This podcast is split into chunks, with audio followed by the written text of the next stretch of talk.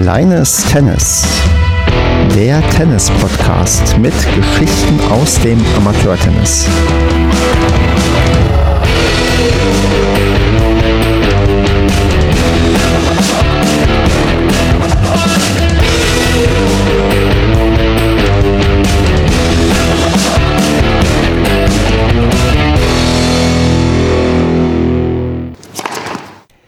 Kleines Tennis, Staffel 2, Ausgabe Nummer 13. Mein Name ist Stefan, das ist Ausgabe, genau, habe ich gerade gesagt, Nummer 13.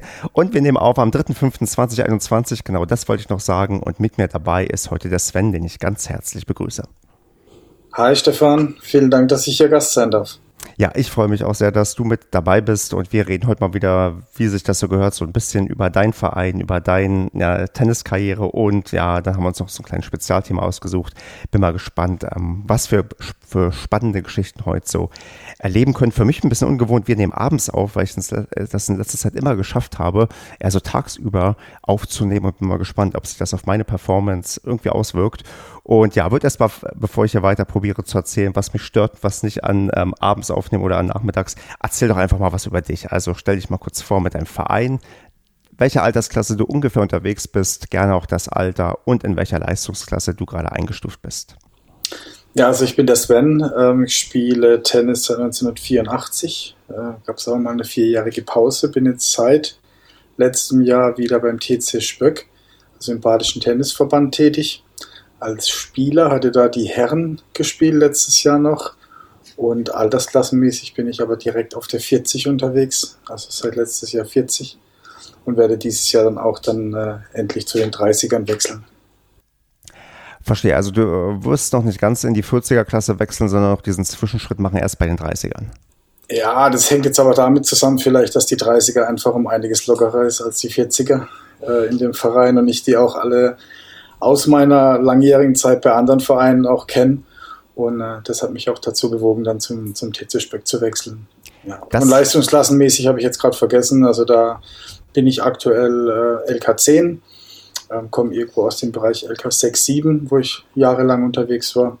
Und eben durch ja, fast dreieinhalb, vier Jahre Pause jetzt aktuell LK10. Du bist ja tatsächlich sogar LK 10,1. Es gibt ja dieses neue System, wo es auch Nachkommastellen gibt.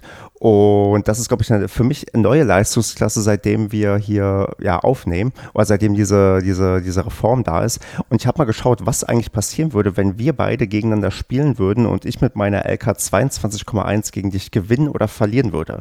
Und jetzt einfach mal, äh, du kennst das neue LK-System, oder? So ein bisschen. Ich muss zu meiner Schande gestehen, ich hatte in der Zeit, wo ich jetzt wieder angefangen habe, mich, äh, also Tennis zu spielen, ähm, keine Zeit, mich mit dem neuen LK-System äh, auseinanderzusetzen. Ich war da früher schon kein großer Fan von ähm, und bin es auch heute nicht unbedingt. Das äh, kann ich vielleicht sogar nachvollziehen, aber dann würde ich sagen, verzichte ich mal auf das Quiz, sondern und werde einfach nur ja, mal erzählen, was passieren würde, wenn ich gegen dich gewinnen würde, dann würde ich tatsächlich einen Sprung machen, denn das ist ja das Schöne, jetzt nach jedem Sieg kriegt man ja von seiner LK was abgezogen. Ich würde quasi mich um 1,414 LK-Punkte verbessern. Und wenn du gegen mich gewinnen würdest als wirklich ja eher schlechten Spieler, würdest du dich gerade mal um 0,038 verbessern. Ah, okay, da habe ich sogar schon was gelernt. Hätte ich jetzt gar nicht gedacht, aber prima. Ja, dann wissen wir da auch Bescheid. Und ähm, ich glaube, wenn wir aufeinander treffen sollten, dann können wir vielleicht einen Deal machen, dass du mich gewinnen lässt, damit ich diesen großen Sprung machen kann, weil der sieht schon ganz nett aus, irgendwie 1,4 besser. Ja, das ist äh, wirklich attraktiv. Also mit einem Sieg dann 1,4 LK-Punkte zu, zu fallen oder zu steigen, das ist eine coole Geschichte, doch. Ja, das ist, glaube ich, eine große Stärke vom neuen System, dass wirklich jeder Sieg belohnt wird und man nicht irgendwie so fünf vier, drei Stück sammeln muss im Verlauf einer Saison. Und wenn man Pech hat, fehlt am Ende einer und die LK-Turniere sind so voll, dass man da irgendwie jeder irgendwie noch die Ambition hat, was zu gewinnen. Und dann am Ende gehen da Leute enttäuscht raus. Und so hat man halt immer quasi eine Belohnung dafür, wenn man erfolgreich irgendwo gewinnt. Ja, absolut. Also dann lasse ich dich gewinnen, du zahlst das Weizenbier danach. So machen wir es. Da haben wir auch schon mal die Getränkefrage geklärt, denn du hast äh, damit schon so ein bisschen, glaube ich, angedeutet, dass wir uns eher, ja, genau im Süden aufhalten. Du hast ja bereits gesagt, im Badischen Tennisverband sind wir und da erstmal die Frage, wo liegt überhaupt der TC Spöck? Also ist Spöck eine Stadt, ein Stadtteil, ein Landkreis? Weil dieses Wort habe ich noch nie in meinem Leben gehört. Also das ist tatsächlich ähm, ein Ortsteil der Stadt Stutensee und die Stadt Stutensee wiederum ähm, ist im Landkreis Karlsruhe ansässig. Ich selber wohne aber in, in Graben-Neudorf. Das sind äh, Städte, die mir natürlich überhaupt nichts sagen. Wie groß ist denn Stutensee? Äh, oh, da bin ich jetzt ehrlich gesagt, wie groß ist Stutensee? Bin ich jetzt fast, äh, bin ich überfragt. Ich glaube so zwischen 10.000 und 15.000 würde ich mal schätzen. Also eher Kategorie Klein, Kleinstadt. Genau. Und hm. Spöck ist dann ein Ortsteil und äh, da weiß ich jetzt allerdings wirklich die Einwohnerzahl nicht unbedingt, aber auch so um die fünf bis acht würde ich mal schätzen. Aber gibt es denn dann in Studensee noch weitere Tennisvereine oder ist der TC Spöck da quasi der einzige, der auch den besten Sport der Welt anbietet? Also Spöck ist natürlich der, der beste in der Stadt Studensee, das steht außer Zweifel. Ähm, nee, es gibt aber natürlich noch drei, vier, drei, vier andere Vereine. Ja. Oh, da gibt es den SV Blankenloch, da gibt es den SV äh, TV Staffort, ähm, da gibt es den TC Büchig, da gibt es Germania Friedrichsthal. Genau, das alles in der Stadt Studensee. Gibt es viele Derbys. Das, das ist ganz spannend. Ich habe letztens nämlich erst auch eine Karte gesehen von ja, Tennisvereinen in Deutschland und Tennisanlagen. Und ich bin ja im Osten mit Tennis groß geworden und da gab es in ja teilweise über mehrere ja, Kilometer nicht mal ein Tennisverein überhaupt in der Nähe.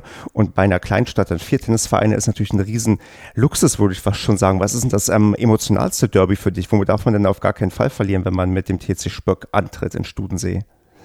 Also ich, ich muss sagen, ich, ähm, bin jetzt eineinhalb Jahre erst in Spöck. Äh, welche, beziehungsweise, also welches Derby da jetzt genau am, am, am, am sagen wir, brisantesten ist, äh, bin ich mir jetzt unsicher. Aber ich denke mal, ich persönlich fände es jetzt ganz spektakulär, gegen SV Blankenloch zu spielen. Das hat aber auch wiederum historische Gründe aus meiner, aus meiner Zeit äh, bei, den, bei den Herren vorhergehenden Vereinen. Genau, ich wollte gerade fragen, also entweder hattest du mit denen bereits schlechte Erfahrungen gemacht oder du hast vorher da selbst gespielt? Nee, das gar nicht, aber das war einfach, ja, da gab es schlechte Erfahrungen, da gab es aber auch positive, dass das Feiern danach und das Zusammensitzen ganz lustig war. Und äh, ja, ist jetzt ein Verein, der mir auch persönlich am bekanntesten ist. Ich glaube, mit dem Rest hatte ich nie zu tun, äh, ohne die Vereine jetzt irgendwie, äh, ohne das despektierlich zu meinen, aber die haben bei, glaube deutlich, deutlich tiefer gespielt.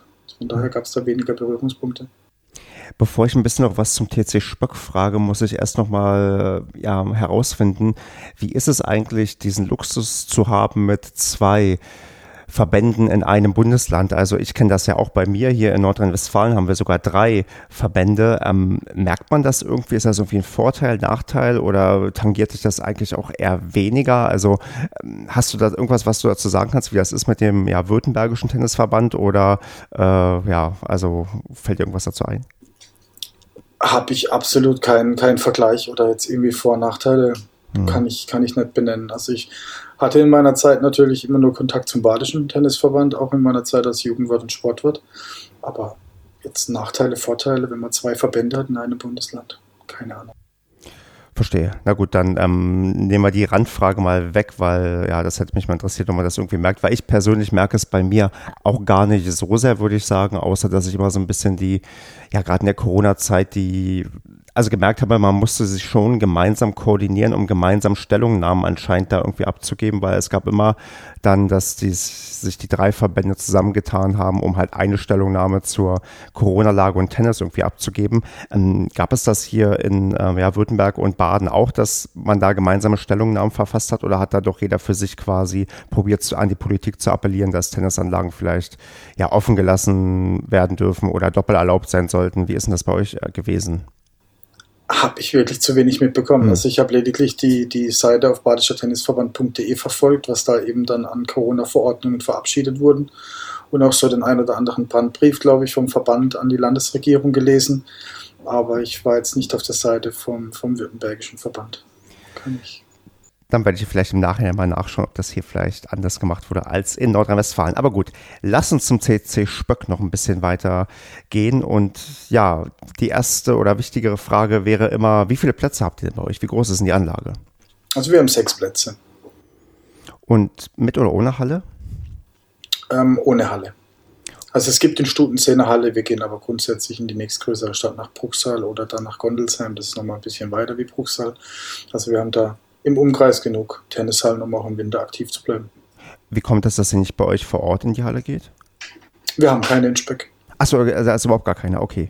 Es ist quasi nur. Also in Studensee haben wir einen, das wäre dann im Blankenloch. Äh, ich glaube aber, die ist relativ gut ausgebucht, weil der, der SV Blankenloch als Tennisverein auch ganz gut unterwegs ist. Und äh, vielleicht ist es auch irgendwo, weiß ich nicht genau, aber vielleicht will man da auch einfach nicht nach Blankenloch fahren zum Tennisspielen. Es gibt auch, also der TC Gondelsheim ist ein befreundeter ähm, Verein von uns, auch deren Trainer trainiert auch uns ähm, und spielt auch bei uns in der Mannschaft. Und ja, vielleicht wird es auch deswegen präferiert, dann nach Gondelsheim zu fahren. Wie, wie lange braucht man bis dahin von, ähm, ja, vom, von der Anlage des TC Spöck, wenn man auch spontan wechseln wollen würde in die Halle? Das sind 15 bis 20 Minuten ungefähr. Hm. Das wird also dann nicht so sein, wenn ihr, keine Ahnung, im Sommertraining habt, das regnet, dann wird das nicht in die Halle verlegt, weil es dann doch ein Stück weit zu weit weg ist, oder? Nee, das wird nicht in die Tennishalle verlegt. Ich denke, da gehen wir dann gleich ins Grillen über, trinken ein Papierchen und quatschen und lassen das Tennis dann erstmal Tennis sein. Ähm, zum Thema Grillen, das ist, glaube ich, eine Sache, die scheint bei euch irgendwie wichtig zu sein, denn auf der Website habe ich gefunden, dass ihr von eurem beliebten und traditionellen Freitagsgrillen sprecht. Äh, kannst du dazu ein bisschen was sagen? Ja, allerdings leider viel zu wenig. Äh, obwohl ich jetzt schon eineinhalb Jahre da bin, war man natürlich wegen Corona mhm. unter anderem nicht so ganz aktiv, auch mit dem Grillen. Aber das weiß ich noch, als ich gegen den TC Speck früher gespielt habe, dass, äh, dass das Grillen im Anschluss eigentlich auch mit der Truppe und äh, echt spitze war. Und es gab natürlich noch eine Zeit äh, vor Corona, wo ich ein bisschen was miterlebt habe und es ist wirklich absolut traditionell. Da kommt der ganze Verein eigentlich freitagsabends zusammen und dann wird da ordentlich gegrillt und auch ordentlich getrunken. Und das äh, war auch mit ein Grund, warum ich dann so jetzt mit meinen 40 Jahren dann doch ein bisschen so das gesellschaftliche bevorzuge und ähm, ja, dass das alles coole Jungs sind da und einfach ein schönes äh, Zusammengehörigkeitsgefüge Gefühl ist. Ich höre noch heraus, es gibt doch keine extra Gastronomie, da wird quasi alles in Eigenregie gemacht an Verpflegung. Genau. Das funktioniert auch absolut top. Das ist super. Wie viele Mitglieder habt ihr denn ungefähr bei euch im Verein, weißt du das? Ich hatte befürchtet, die Frage kommt und ich habe es sogar auf der Website versucht zu recherchieren. Ich kann es nicht sagen. Dann helfe ich dir. Ich habe mich dann in den Tiefen von der, ja, vom MyBigPoint äh, Portal mal durchgeklickt und herausgefunden, dass es so um die 175 Mitglieder sein sollten, die ihr bei euch habt. Okay. Okay. Also 60 bis 80 findet ihr dann freitags abends auf der Tennisanlage zum Grillen. Ach, nach Corona natürlich. Ja, natürlich, aber also wirklich so eine doch recht große Anzahl, die dann tatsächlich kommt. Absolut, auch durch sämtliche Altersstrukturen. Also das sind sowohl Jugendliche, 17-, 18-Jährige, die in der zweiten Mannschaft die Herrenspiele und äh, bis hoch zu den 60ern, 70ern und die, wo gar keinen Tennisschläger mehr halten können aus Gelenksgründen. Ähm, also da kommt alles zusammen und das ist, das ist eine Top-Geschichte ich traue mich fast nicht zu fragen, weil du ja meintest, du bist gar nicht so lange dabei, aber weißt du, wie das zustande gekommen ist? Also wie das so historisch gewachsen ist, dass man das auch so ja gut ausgebaut hat, weil das ist ja schon eine Sache, also kann ich mir vorstellen, du hast ja gesagt, du bist auch bewusst deswegen hingegangen, um die andere Vereine quasi den TC Spock beneiden müssen. Ja, wie es entstanden ist, weiß ich nicht. Ich weiß nur, dass es schon seit Jahren einen Stammgriller gibt, der das freitagsabends macht. Ähm, also das ist ein Papa von, ähm, von zwei Herrenmannschaftsspielern. Und ich glaube, ich könnte mir vorstellen, dass das dadurch entstanden ist, dass man gesagt hat, ich grill hier jetzt jeden Freitagabend und ihr kommt, wenn ihr Hunger und Durst habt. Und ja, das macht er tatsächlich Freitag für Freitag.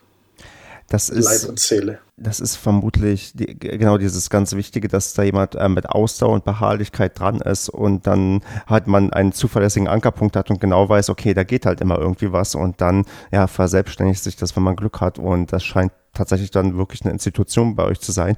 Und ich überlege mir, wenn ich mal bei euch in der Nähe bin, dass ich auf jeden Fall am Wochenende da bin, um auch dieses Freitagsgrillen mitzumachen. Das sehr, sehr gerne. Also du bist jederzeit herzlich willkommen. Da lehne ich mich jetzt weit aus dem Fenster, aber sag Bescheid, dann besorge ich das Grillgut. Und Bier haben wir immer da. Sehr schön. Auch wenn ich ja tatsächlich, äh, man sagt bei euch ähm, Weißbier oder Weizen? Äh, ich persönlich sage Weizen. Ist das richtig in eurer Gegend oder ist das? Ja, ja. Okay. Ja. Weil ich hatte ja auch schon mal äh, Gäste, die vom Weißbier gesprochen haben. Aber gut, ich bin ja bei Weizen irgendwie nicht mehr so warm. Ich hatte das früher mal getrunken, so vor zehn Jahren sogar recht gerne. Aber irgendwie, seitdem ich hier im Rheinland bin, kann ich mit Altbier recht gut viel anfangen. Aber ich trinke letztendlich auch alles. Also da bin ich auch bei eurem ähm, Weizen mit dabei. Wunderbar. Welche Sorte wird bei euch getrunken? Äh, ich präferiere eigentlich so das Rothaus Tannezäpfle, auch das Rothaus Weizenbier. Allerdings, ähm, ja, ich glaube, 90 Prozent der Mannschaft in Spöck, die trinken dann Höpfner. Das ist eine Karlsruher Privatbrauerei. Da stehe ich mit meinem Rothaus äh, ja, Fable relativ alleine da. Naja, das äh, sei dir wahrscheinlich verziehen, solange du gute Laune hast und mit dabei bist, ist das, glaube ich, okay. Absolut. Dann die Frage aller Fragen, denn ich habe gesehen, der TC Spöck hat auch einen Fanshop. Ähm, wie viele bestickte Handtücher hast du vom TC Spöck bei dir im ja, Badschrank?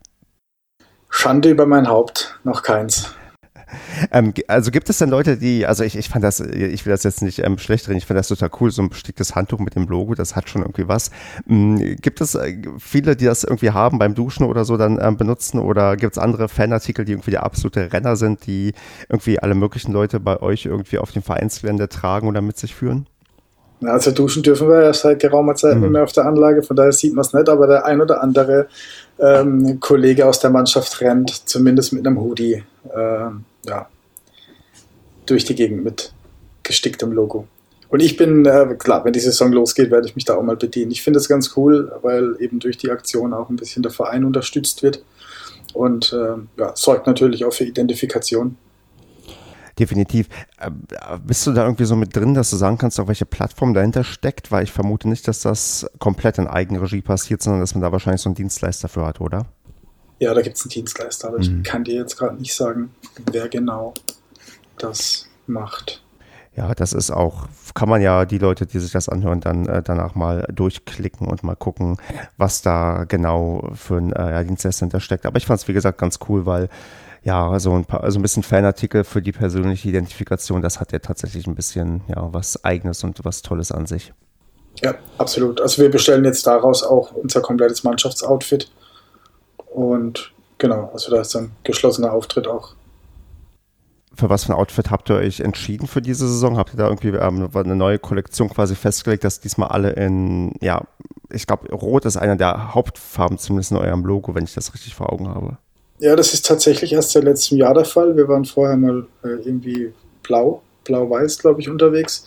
Und dieses Logo wurde quasi neu layoutet letztes Jahr und seither ja, ist alles auf rot-schwarz getrennt. Und es gibt natürlich ganz normal ein weißes Tennis-Shirt mit, ähm, mit Logo drauf und den Namen noch die Kürzel, also die Initialen sozusagen. Auch da muss ich jetzt leider nachfragen, weil, weil mich das irgendwie interessiert und vielleicht weißt du es. Warum hat man sich für ein neues Logo entschieden? Also warum musste man da quasi ja, nachlegen oder das moderner gestalten? Was war das Problem mit dem alten? Ich meine nur, man wollte es ein bisschen äh, moderner gestalten und wollte so ein bisschen weg von, von äh, ja, also man wollte es moderner gestalten und einfach neuen Wind reinbekommen. Aber ich habe da nicht so viel mitbekommen tatsächlich. Da war ich noch relativ neu und äh, ja, Gab es da emotionale Diskussionen? Hast du die mitbekommen? Also bei der Änderung des Logos? Also, weil, also man kennt das ja zum Beispiel beim Fußball, da hängen Leute sehr, sehr stark an das Logo ihres Vereins und wenn es da Änderungen gibt, das muss ja nur, nur eine Nuance sein und man hat da schon sehr leidenschaftliche Diskussionen. Ging das bei euch einfach so durch, weil allen klar war, das alte Logo war nicht so zeitgemäß oder war das äh, ja doch irgendwie mit mehr, ähm, mehr Problemen behaftet? Also ich habe zumindest vom Problem nichts mitbekommen, aber ich könnte mir schon vorstellen, dass der ein oder andere da vielleicht nicht ganz so begeistert ist. Wobei, ich sag mal, ab einem gewissen Alter, äh, wo man sich darüber ja ein bisschen vielleicht äh, echauffieren kann, wenn man, wenn man traditionsbewusst ist oder wie auch immer, ja, da kümmert man sich dann vielleicht besser ums Tennisspielen und lässt dann sowas. Äh, ich sag mal, das ist ja das Schöne auch an dem Tennisverein, da sind auch ganz, ganz viele ähm, ja, Mannschaftskollegen von mir, die, die auch deutlich jünger sind als ich, dann wirklich in der Vorstandschaft ähm, mit involviert. Und ich denke, da in der Vorstandschaft selber war das wahrscheinlich ein Selbstläufer, wenn man sowas vorschlägt. Ich glaube, ich lasse dich jetzt ein wenig in Ruhe und werde nicht mehr so viel äh, weiter nachbauen beim TC Spöck, sondern mal auf die Fragen eingehen, die leichter zu beantworten sind. Und zwar Fragen, die, ja, die sich um dich drehen. Denn jetzt gehen wir mal in den Karrieremodus. Und ja, du hast es bereits angedeutet, du hast 1984 angefangen, also warst doch tendenziell ähm, sehr, sehr jung, als du den Tennisschläger das erste Mal in die Hand genommen hast. Ähm, wie kam es denn dazu? Ach, wie kam es dazu? Also wir hatten ein, ein Clubhaus in meinem äh, Heimatverein und da gab es eine riesengroße Wand und meine Eltern haben ja von Beginn an der, der, des Tenniszeitalters, glaube ich, aus 80er, 80er Jahre, wurde der Verein gegründet und ich bin da quasi groß geworden. Und äh, da gab es halt eine große, große Wand an dem Clubhaus, also da noch keine Tennisballwand in der Form wie heute. Ähm, und da habe ich halt mit dem Schläger angefangen, einfach die Bälle gegen die Wand zu dreschen. Und äh, ja, so ging es eigentlich los. Und also mit vier natürlich, klar, so wie man halt mit vier irgendwie versucht, mit dem, mit dem Schläger halt den Ball gegen die Hauswand zu, zu donnern. Ja. Also ich hatte keine andere Wahl, außer Tennis zu spielen von Beginn an, muss man dazu sagen. Quasi aus einer, ja, aus dem Elternhaus geprägt. Äh, die haben, haben die schon länger Tennis gespielt oder tatsächlich, wie du es gerade gesagt hast, erst so in den 80ern angefangen? Ja, mein Papa hat, glaube ich, früher angefangen, das war irgendwie so 76 so rum um den Dreh. Ähm, und dann, wie gesagt, dann, dann war es ein Selbstläufer, dass ich dann natürlich da auch richtig Bock drauf habe. Und ja, da hast du so ein bisschen gegen die Ballwand geschlagen. Hast du denn, das, ich weiß, das ist immer schwer, das äh, sagen mir ganz viele, so bewusste Erinnerungen, also die ersten Tennisstunden, das erste richtige Mal auf dem Platz, also wie das damals so war, wie du dann Tennis quasi auch gelernt hast mit irgendeiner ja, Gruppe oder im Einzeltraining. Also gibt's da so, so, so bewusste Erinnerungen, wie, weiß nicht, wie schön das am Anfang war oder wie furchtbar das am Anfang war? Kannst du da ein bisschen was so zu den ersten Jahren Tennis bei dir erzählen? Also ich sag mal, da muss ich ganz tief kramen tatsächlich, aber wir sind schon, äh, die Trainer aus meiner Jugendzeit sind mir tatsächlich alle noch bewusst und natürlich gibt es da die ein oder andere Erfahrung, die war absolut spitze. Ist, äh, der Moment, wenn man das erste Mal den, den Ball richtig trifft und eben mit dem Trainer darüber spielt und es kommt so eine Art Ballwechsel zustande, ist, ist schon was, was ganz Besonderes auf jeden Fall. Aber es gab natürlich auch, äh, weil ich war immer von, von Ehrgeiz zerfressen bis unter die, bis unter die Knochen. Äh, ja, wenn da mal irgendwas nicht geklappt hat oder ich war jetzt einfach mit dem, was ich geliefert habe, auch schon in der, in der, Kinder, in der Kinder, Kindheitszeit nicht zufrieden, dann gab es da natürlich auch mal ein paar, ich sag mal, unschöne Erinnerungen, aber das gehört natürlich auch dazu. Das Leben ist polar und so wie das Tennisspiel natürlich auch polar ist. Warst du denn so ein, auch so ein Extrovertiert auf dem Platz oder bist das vielleicht immer noch, der dann auch gezeigt hat, dass ihm das missfällt, wie er selbst spielt oder unzufrieden ja, mit dir warst oder hast du Schläger geschmissen? Also hat man das irgendwie auch gesehen und gemerkt, dass du auch so ja, ambitioniert und ehrgeizig warst? Also ich war ein sehr, sehr extrovertierter Spieler und ich habe tatsächlich auch äh, den einen oder anderen Schläger zertrümmert. Ähm, aus, Versehen, aus, Versehen, oder bewusst? Also wie ist, wie ist das mit dem Schlägertrümmern also, passiert? Ich würde gern sagen aus Versehen, aber das war, war, war schon relativ bewusst, glaube ich, manchmal. Auch schon in der Jugend, also gab es dann irgendwie Ärger von deinen Eltern, wenn du dann irgendwie nach Hause gekommen bist oder die dann gehört haben, dass du den Schläger zerstört hast? Ja, aber auch in der, in der Jugendzeit ging es eigentlich erst richtig los. Jetzt, äh, ich sag mal so, ich glaube mit 12, 13 oder sowas in der Richtung, das war, das war da ganz, ganz schlimm. Und ähm, ja, hat auch manchmal so ein bisschen ja, das, die Spardose geplündert, wenn es dann an den neuen Schläger ging. Mm, wie, also warst du auch dann dementsprechend auf Turnieren und auch damals schon bei Medenspielen irgendwie unterwegs, um dann auch entsprechend ja traurig oder wütend zu sein? Oder was hast du genau gemacht, auch dass du diese Wut überhaupt entfalten konntest? Ja, das war immer nur, also grundsätzlich in, in Medenspiele tatsächlich, in äh, Bezirksmeisterschaften, Jugend und so weiter. Ähm, ja, also ich meine, da war nie so die Ambition da natürlich irgendwie ganz groß und wie auch immer. Ja, es wurde auch kein Geld reingepumpt irgendwie mit, mit Trainerstunden, wie das vielleicht heutzutage manchmal passiert in ganz frühem Alter, wenn man sieht, dass, dass dann ein Kind den Ball gut trifft. Aber ich selber hatte einfach einen riesen Anspruch und ja, das ging sogar ziemlich lange. Also ich kann jetzt gar nicht sagen, das ist so eine Art Jugendsünde. Mit 18 oder 20 irgendwie hat es Klick gemacht und äh, dann war ich ein bisschen ruhiger unterwegs. Nee. Nee. Ging lange. Also gibt es dann Leute, die dich schon damals so erlebt haben, mit denen du heute manchmal über diese alten Geschichten redest, die auch sagen, Mensch, äh, Sven, wie du früher drauf warst, ähm, ist vielleicht echt irgendwie anstrengend gewesen und heute sind wir froh, dass du ja so spielst und so auf dem Platz bist, wie du heute bist? Oder ja, äh, redet man gar nicht mehr über die Vergangenheit, die dann doch, äh, sagen wir mal, ein bisschen ja, äh, heftiger auf dem Platz war?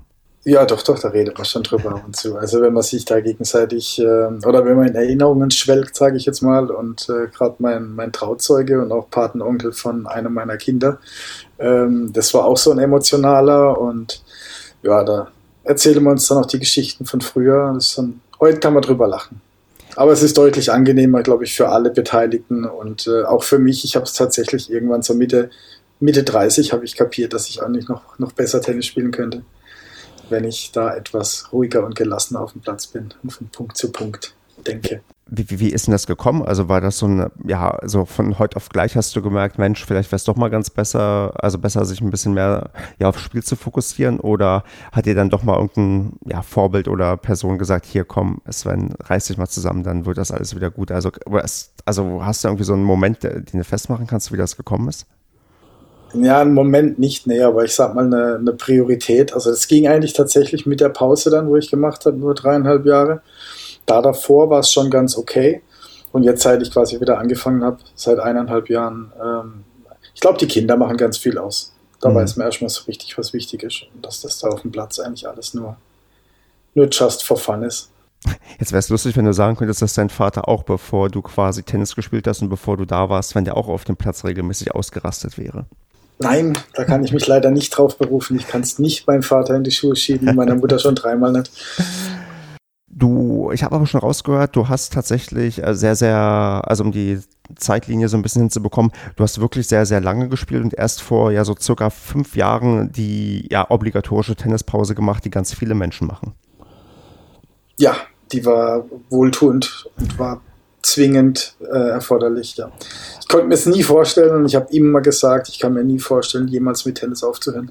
Und dann war irgendwann der Moment gekommen, wo ich einfach gemerkt habe, es macht mir so keinen Spaß mehr. Mm, bevor wir da darauf ein bisschen näher eingehen, wie kam es dann dazu, dass du nicht ja den klassischen Weg gewählt hast, den irgendwie viele wählen, sobald es in die Ausbildung oder ins Studium geht, wird das bei Pause gemacht. Wie hast du dir denn das, ja, das äh, Tennisspielen bewahrt, dass du auch noch mit 20, 21, 22 weitergemacht hast? Gut, Vorteil war, ich habe nicht studiert. Mhm. Also ganz normal mit neben der Ausbildung und neben dem Job geht es natürlich immer ganz gut. Von daher stand es eigentlich nie zur Debatte.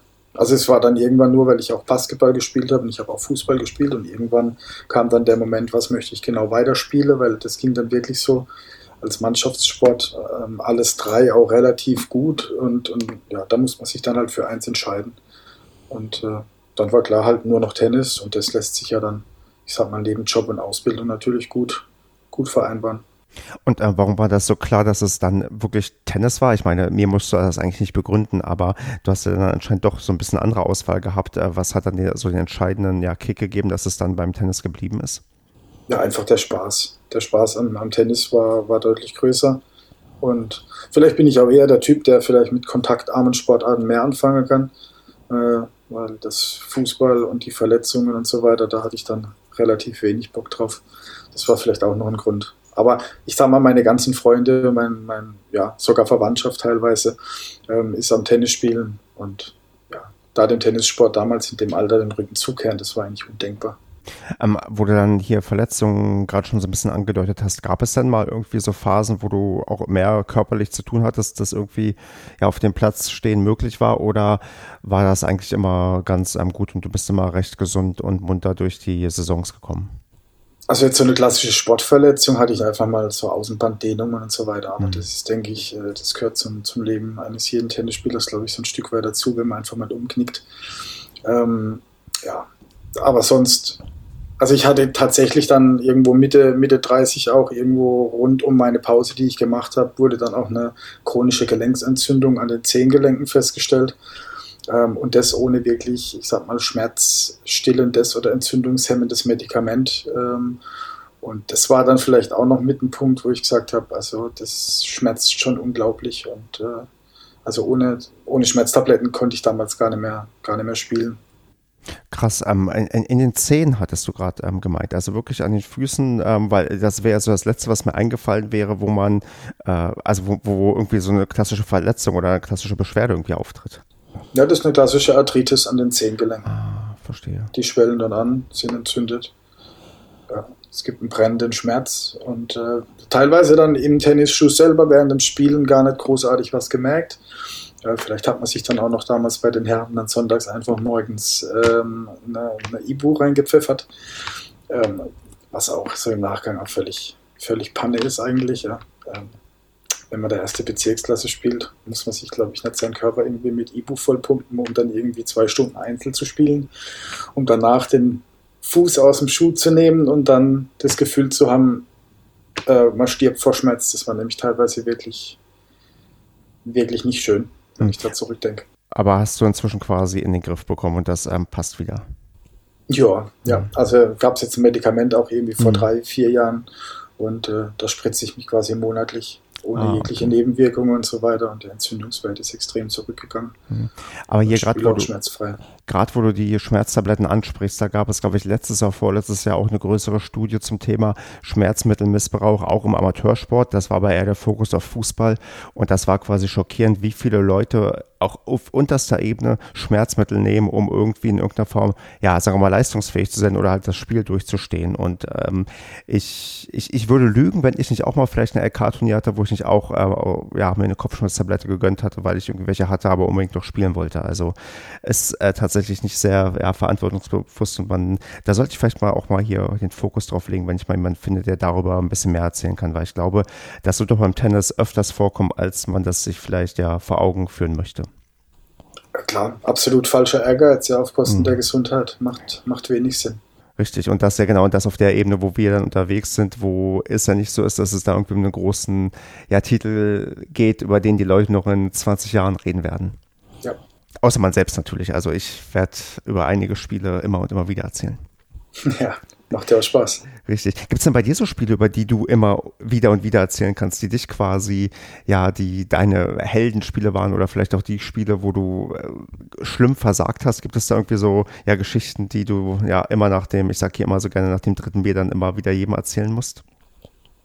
Ja, nee, so viel erzähle ich da nicht drüber, aber klar gibt es das ein oder andere Spiel, wenn man zurückguckt, wo man sagt, okay, das weiß ich noch, wie wenn es gestern gewesen ist, weil man einfach nicht damit gerechnet hat, dass man dass man, sage ich mal, Spieler in der LK-Region dann irgendwie tatsächlich bezwingen kann bei einem Halbfinale von einem LK-Turnier 1, LK 1 bis 6 oder sowas. Da, da hatte ich mal ein LK 3 gepackt. Ähm, das war dann, ja, das war schon was Besonderes. Und das weiß ich tatsächlich auch heute noch und hat riesig Spaß gemacht. Aber ich gehe jetzt damit natürlich jetzt so Jahre später auch nicht, auch nicht unbedingt hausieren. Ja, hier kannst du das ein bisschen machen. Ähm, wie, wie waren das damals? Also äh, LK3 und du warst damals LK6 wahrscheinlich. Nee, 7 sogar. Okay. Und ähm, also die Rollen waren klar verteilt. Ich habe bei dir gesehen, äh, auf deinem My Big Point Profil hast du angegeben, dass du offensiv spielst. War das doch die Art und Weise, wie du damals gegen denjenigen gespielt hast, der da mit der LK3 gegen dich angetreten ist? Ich habe es zumindest versucht. Es war aber, also mein Spiel konnte ich natürlich so in der Form gegen den LK3 nicht durchziehen, als wenn ich jetzt irgendwo mit LK6, 7, 8 mich battle. Ähm, weil da natürlich deutlich mehr Power zurückkommt. Da komme ich also mit meinem offensiven Spiel nicht wirklich so rein. Ja. Ähm, aber ich habe ihn irgendwo an einem Punkt erwischt und es war relativ knapp und er hatte den, ich hatte manchmal gedacht, er spiegelt mich, weil der war auch völlig neben sich gestanden, hat natürlich nicht damit gerechnet, dass das vielleicht dann eben so in die Richtung geht. Und dann war der mental dann auch irgendwie nicht mehr so fit, wo ich gedacht habe, dass die ganzen LK 1, 2, 3 ja eigentlich mental total weit sind, aber ja, der hatte sich dann auch selber ein bisschen auch geschlagen. Und wie hast du mit dem Verwandeln des Matchballs dann reagiert? Also, du hast ja schon angedeutet, du bist eher jemand, der seine Emotionen auf dem Platz zeigt. Gab es dann einen lauten Jubelschrei, ein, eine demütige Geste, dann irgendwie doch ähm, nach unten blickend? Also, was, was macht man da, wenn man gegen jemanden gewinnt, wo man eigentlich nicht gerechnet hätte? Ach doch, das, das, das habe ich jetzt wirklich gar nicht mehr auf dem Schirm. Aber ich bin mir ganz sicher, dass ich mich äh, lautstark gefreut habe. Hm. Aber das auch dann nur kurz und bei aller Wahrung des Respekts, weil, äh, also der Gegner war schon cool, ja. Der mhm. war schon okay. Hat auch ganz aufrichtig gratuliert. Das habe ich äh, auch nicht immer erlebt in meiner Karriere als Tennisspieler. Da gab es auch mal andere Sachen.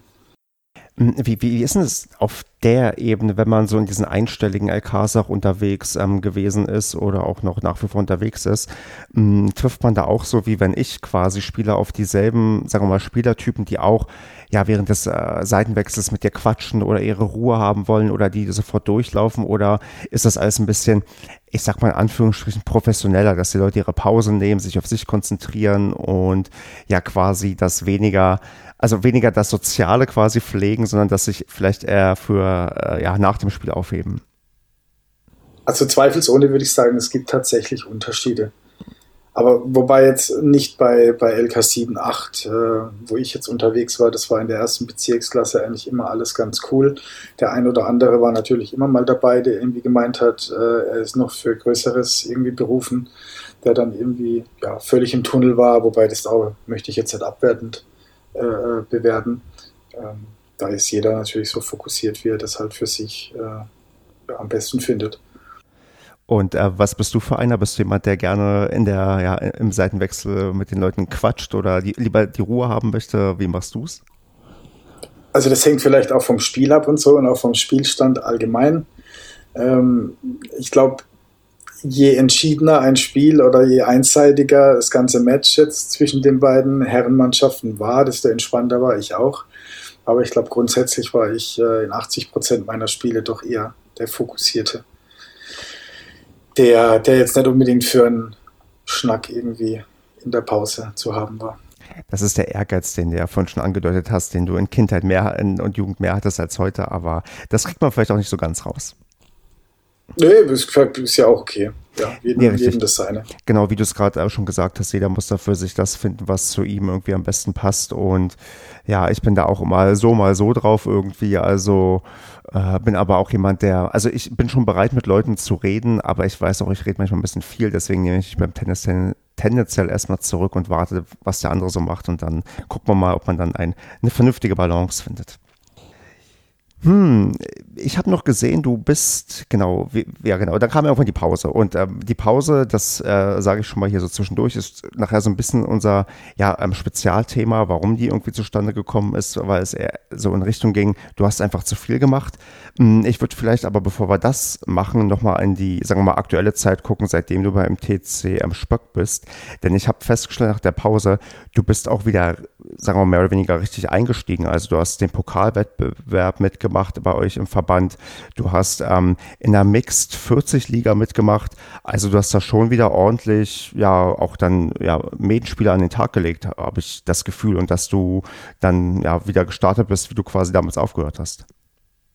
Ja, es war quasi schon so ein bisschen ein Start wieder von 0 auf 100. Ähm, hab dann Richtung Ende der Saison auch gemerkt, dass es halt gerade mit der Family vielleicht einfach auch zum Ende hin mit Mixed und äh, dann dem Pokalwettbewerb und dann haben wir da auch nur drei Leute gemeldet. Das heißt, da war ich dann auch immer am Start. So war das eigentlich von meiner Seite her gar nicht geplant.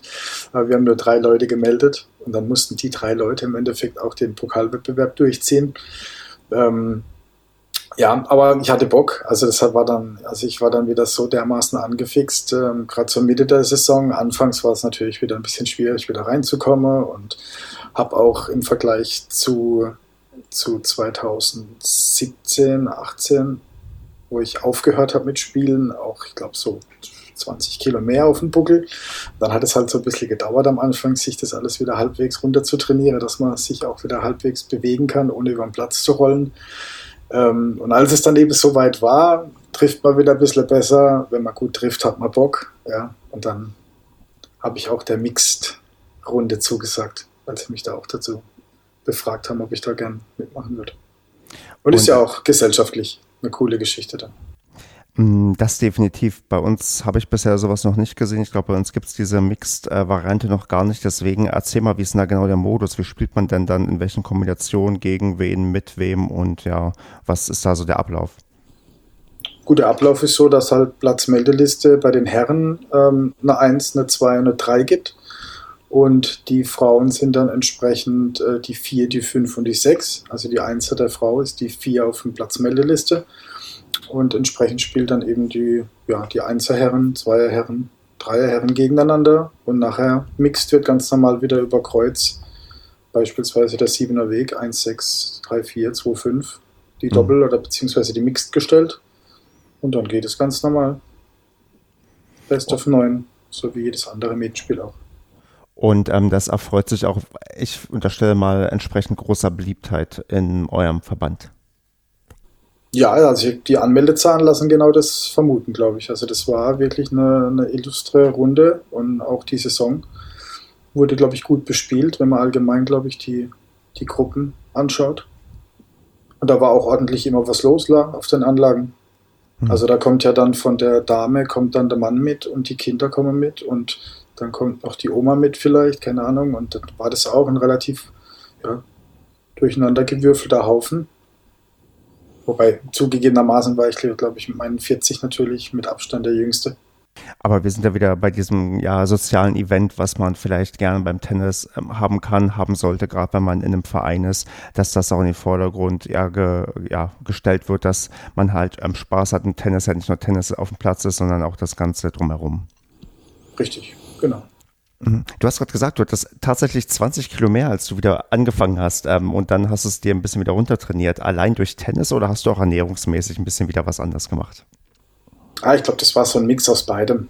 Also einfach mal für einen gewissen Zeitraum gewisse, ähm, ja, gewisse Nahrungsmittel vermeiden, gleichzeitig dann zwei, dreimal die Woche Tennis spielen. Und ich glaube, das war auch eine Phase, wo ich ab und zu noch ein bisschen laufen gegangen bin. Und ähm, ja, aber zu meinem Ausgangsgewicht damals, glaube ich, von bei 1,86 von 76 Kilo oder sowas, da komme ich, glaube ich, in meinem Leben immer hin. Ja, das, das, also wir sind ungefähr gleich groß. Ich war, als ich, glaube ich, äh, also ich bin 1,85 groß und als ich studiert hatte, war ich so 70, 71 Kilo leicht und ähm, da komme ich auch nie wieder hin. Also das ist äh, voll, vollkommen illusorisch. Irgendwie ab einem gewissen Alter hat man dann so eine magische Grenze nach unten, unter die man nicht ähm, drunter kommt. Aber solange man sich ja einigermaßen ähm, bewegen kann, passt das ja. Genau. Die Kinder kriegen dann zu Weihnachten und zu Ostern die Schokolade geschenkt und da die Kinder noch so klein sind, dann isst man das Ungesunde äh, den Kindern weg. Ja, was, was, das ist verantwortungsbewusst. Was willst du machen? Ja, man schützt halt seine Kinder vor Süßigkeiten. Ja, mm, was ist denn sonst? Du hast ja schon, vorhin habe ich dir quasi entlocken können, dass bei dir steht, dass ähm, du offensiv bist. Also wenn ich jetzt gegen dich spielen würde und wahrscheinlich aufgrund des doch höheren LK-Unterschiedes doch ziemlich chancenlos wäre, aber wie könnte ich dir denn vielleicht ähm, ein Spiel ähm, abluchsen, wenn ich irgendwie mich ähm, clever anstelle oder die Schwäche bei dir ausnutze? Verrätst du mir eine?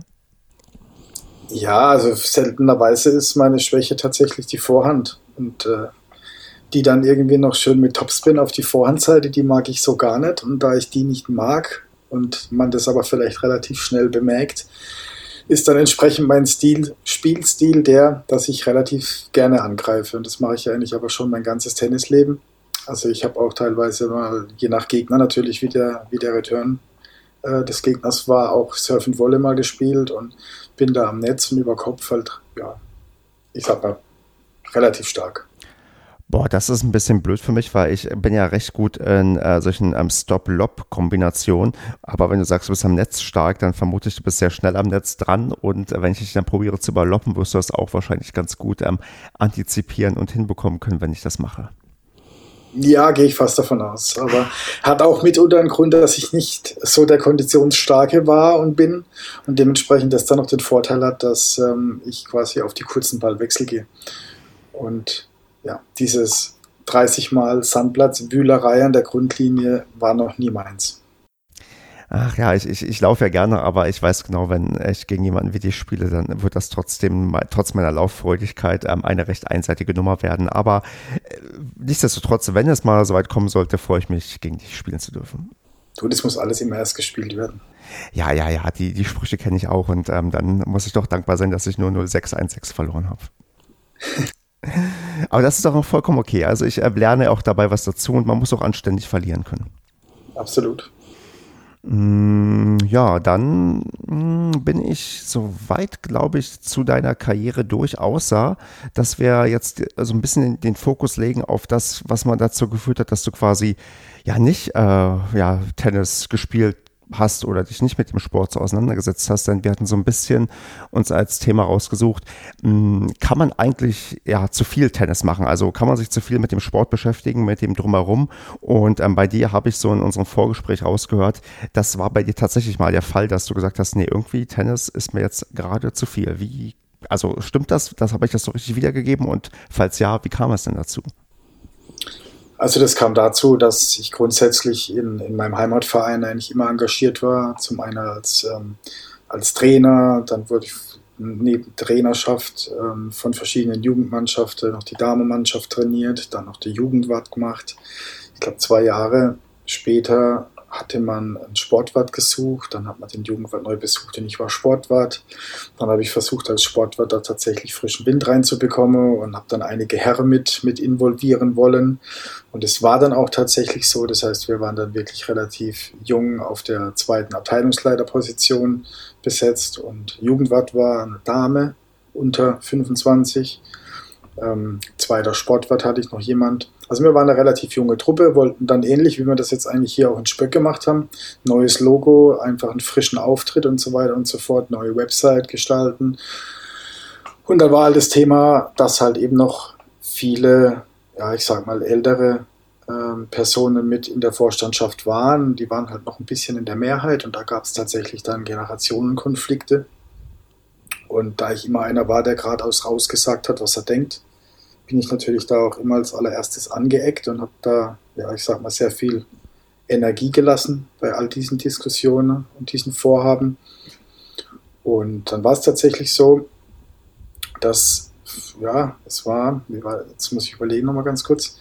Also es war tatsächlich dann so, das war ein Jahr vor meiner Pause, dass tatsächlich dann die ältere ähm, die ältere Riege in der Vorstandschaft sich da zusammengetan hat, hat eine außerordentliche Mitgliederversammlung einberufen und hat tatsächlich alle, alle Jungen da mehr oder weniger abgewählt. Und ähm, dann wurde damals vom übergeordneten Turnverein, ähm, ja, wurden Personen wieder in den Vorstand hm. implementiert und dann ja, war das erst alles ad acta gelegt, was man vorher so alles gemacht hat.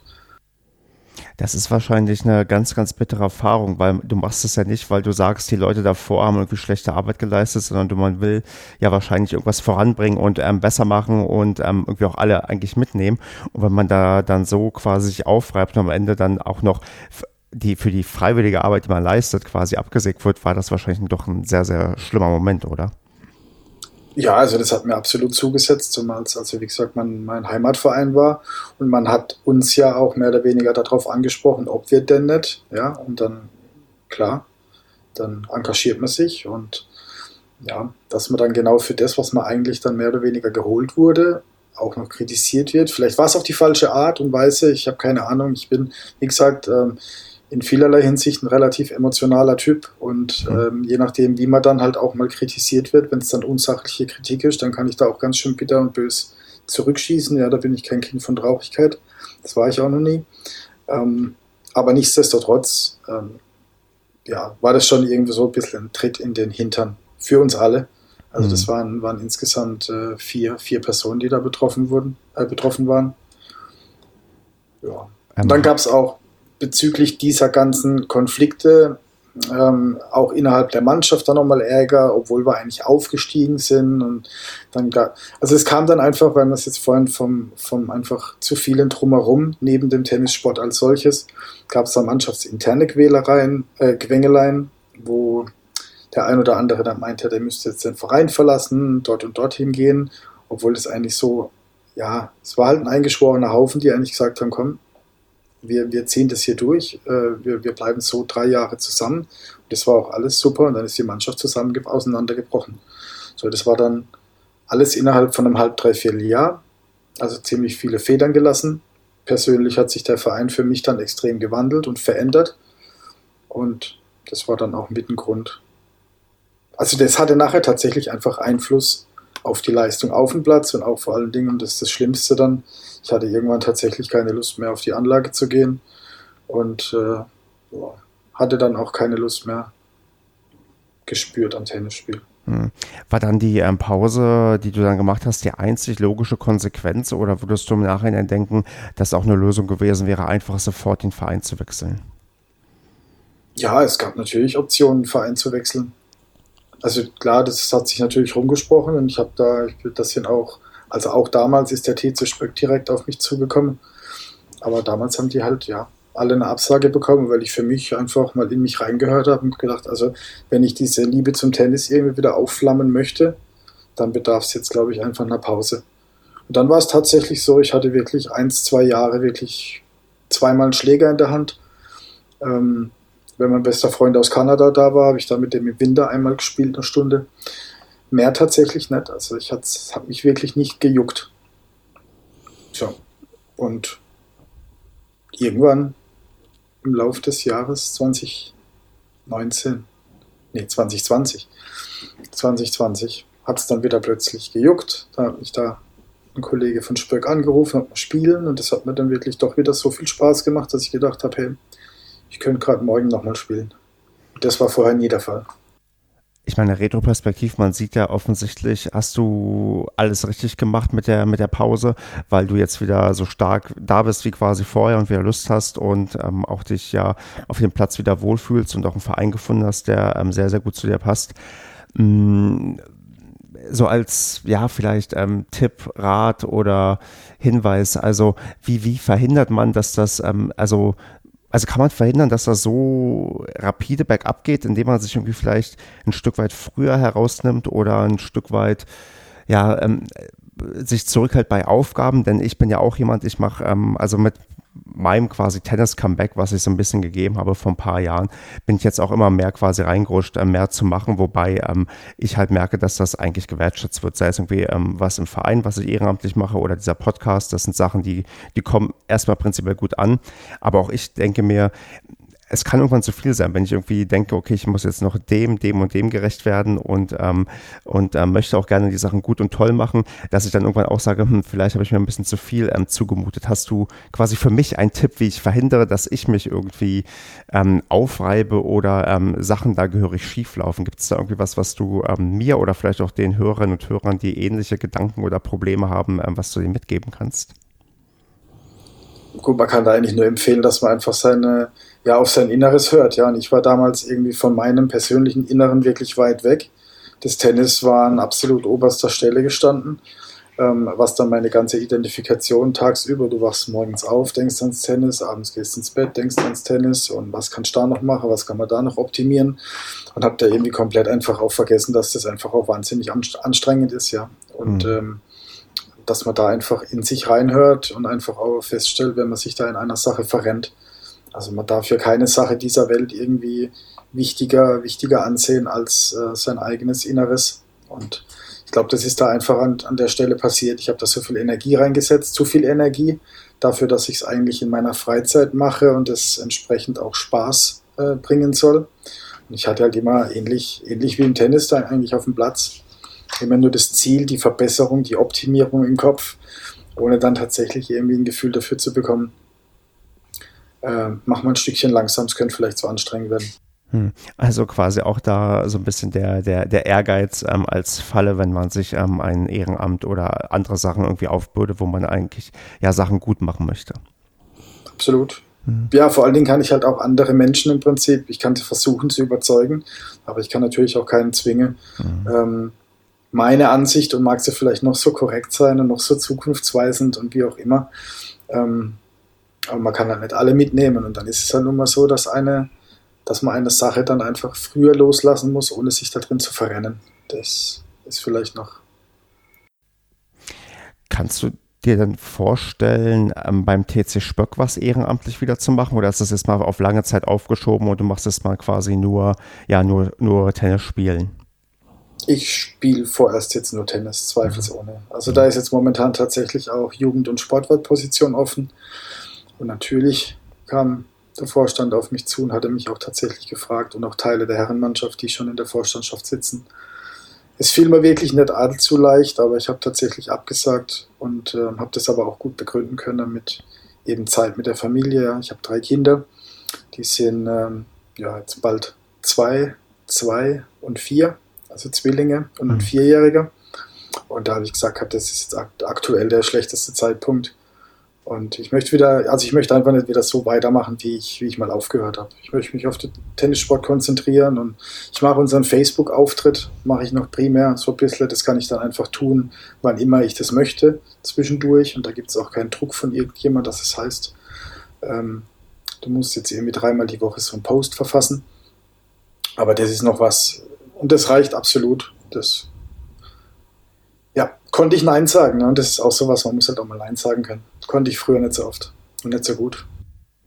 Also ich nehme aus diesen ähm, Äußerungen von dir sehr, sehr viel mit und ähm, bedanke mich auch für deine Offenheit, weil das ist, glaube ich, äh, eine Sache, die man bei all dem Spaß halt ähm, nicht vergessen darf, dass man auch auf seine innere Stimme hört und sagt, okay, wenn das jetzt irgendwie zu viel ist, dann ist es zu viel und man sollte sich dann ein Stück weit ähm, zurücknehmen. Und von daher waren das ja, glaube ich, ganz, ganz ähm, spannende und wichtige Einblicke, die du uns da ähm, in dem Thema gegeben hast. Das freut mich, sehr gerne. Dann würde ich sagen, gehen wir mal auf die Zielgerade und machen noch drei Entweder-Oder-Fragen und ähm, zwei Vervollständigungssätze. Gerne. Fangen wir an. Ich habe, glaube ich, ziemlich viele ähm, Klassiker hier rausgesucht, aber die eine oder andere Frage ist, glaube ich, tatsächlich doch neu oder das erste Mal mit dabei. Aber erstmal Klassiker. Ass oder Doppelfehler? Ass. Ja, ähm, meine Aspbilanz in dieser Saison ist bisher noch nicht wirklich gut. Ich habe, glaube ich, eins aus Versehen geschlagen. Ähm, Mixed-Wettbewerb oder Pokalwettbewerb? Mixed. Das hat es dir wirklich angetan, ja. Ja, schon ein bisschen. Mhm. Spaßfaktor. Sehr, sehr gut. Ähm, mit oder ohne Smartwatch auf dem Tennisplatz? Äh, ohne. Das musste ich kurz überlegen. Besitzt du überhaupt eine? Ja, ich habe eine, deswegen habe ich mir gerade überlegt, ob ich die weggemacht habe, als ich gespielt habe. Ja, das, äh, das soll hier auch mal ein Spezialthema sein, weil ich habe neuerdings eine und möchte gerne nochmal lernen, meine Daten zu interpretieren, wie vernünftig die sind, die ich beim Tennis am aufzeichne. Aber oh. da werde ich, äh, also wenn da irgendjemand hier zuhört und sagt, er kann da mehr Expertise mitgeben, auf jeden Fall melden. Ähm, machen wir die Vervollständigungssätze auch noch. Ähm, Satz Nummer eins, das beste Tenniswetter ist Sonnenschein. Äh, welche Temperatur brauchst du dabei? Auf 20, 25 Grad. Hm, okay, also keine übelste Hitze, das ist dann wieder zu viel. Ja, das muss das sein. Das, äh, das kann ich nur gutheißen, denn ich bin auch kein großer Freund von ähm, zu großer Wärme. Hm, und die, äh, der zweite Satz, wenn ich 6-0, 5-0 vorne bin, dann gewinne ich normalerweise 6-0, 6-0. ja, das, äh, das passiert ja selten, dass das dann noch irgendwie ja, sich umdreht, aber hm, ich, ich weiß nicht, ich habe bisher das Siegen noch nicht so ähm, oft genießen können in ja, Maiden spielen und weil ich noch nicht so viele gemacht habe seit meinem Comeback. Und ich glaube, beim 6 und 5 würde ich immer noch zittern, ob das jetzt wirklich alles gut geht und ich äh, wirklich das hier auch zu Ende bringe mit dem. Ja, vielleicht noch, vielleicht noch weiterführend. Ähm, also natürlich brauche ich dann erstmal noch einen, einen Matchpunkt, um zu gewinnen. aber wenn es 6-0, 5-0 steht, dann ist die Tendenz recht groß, dass er dann auch nicht schafft, das 13. Spiel irgendwie für sich zu entscheiden. So war das jetzt natürlich gedacht. Natürlich. Das, ja, das, hab, das, das, das, nicht überheblich war, habe ich schon ähm, mir gedacht. Genau. Aber ähm, gab es mal so Matches, die du, das muss ich noch fragen, die du vielleicht 6-1, 6-1 gewonnen hast, aber ich auch gefragt hast, wie kann das eigentlich so, so klar gewesen sein, weil der Gegner doch eigentlich viel, viel besser war? Ja, natürlich, klar. Also so, so Spiele gab es. Hm. Ich habe aber auch schon äh, 1-6, 1-6 verloren und dachte, das kannst du eigentlich unmöglich so verlieren, das Spiel. Hm dann äh, drücke ich die Daumen, dass das diese Saison immer andersherum ist und du immer souverän 6-1, 6-1 ähm, gewinnst, auch mal wieder gegen eine einstellige LK. Und ich freue mich schon auf das ja, traditionelle Freitagsgrillen, wenn es äh, wieder bei euch ansteht und ich mal in der Gegend bin. Und ja, Sven, äh, vielen, vielen Dank für die Zeit, die du dir genommen hast. Da willst du noch irgendwas in die große, kleine Tenniswelt hinaus sagen, was unbedingt mal in einem Tennis-Podcast gesagt werden musste? Ach, außer zu der heutigen Zeit passen, bleibt alle gesund und munter geht alle raus und spielt Tennis. Dem schließe ich mich an. Vielen, vielen Dank, ähm, Sven. Und ja, dann würde ich sagen, bis bald mal. Bis bald, Stefan. Danke. Ciao. Ciao.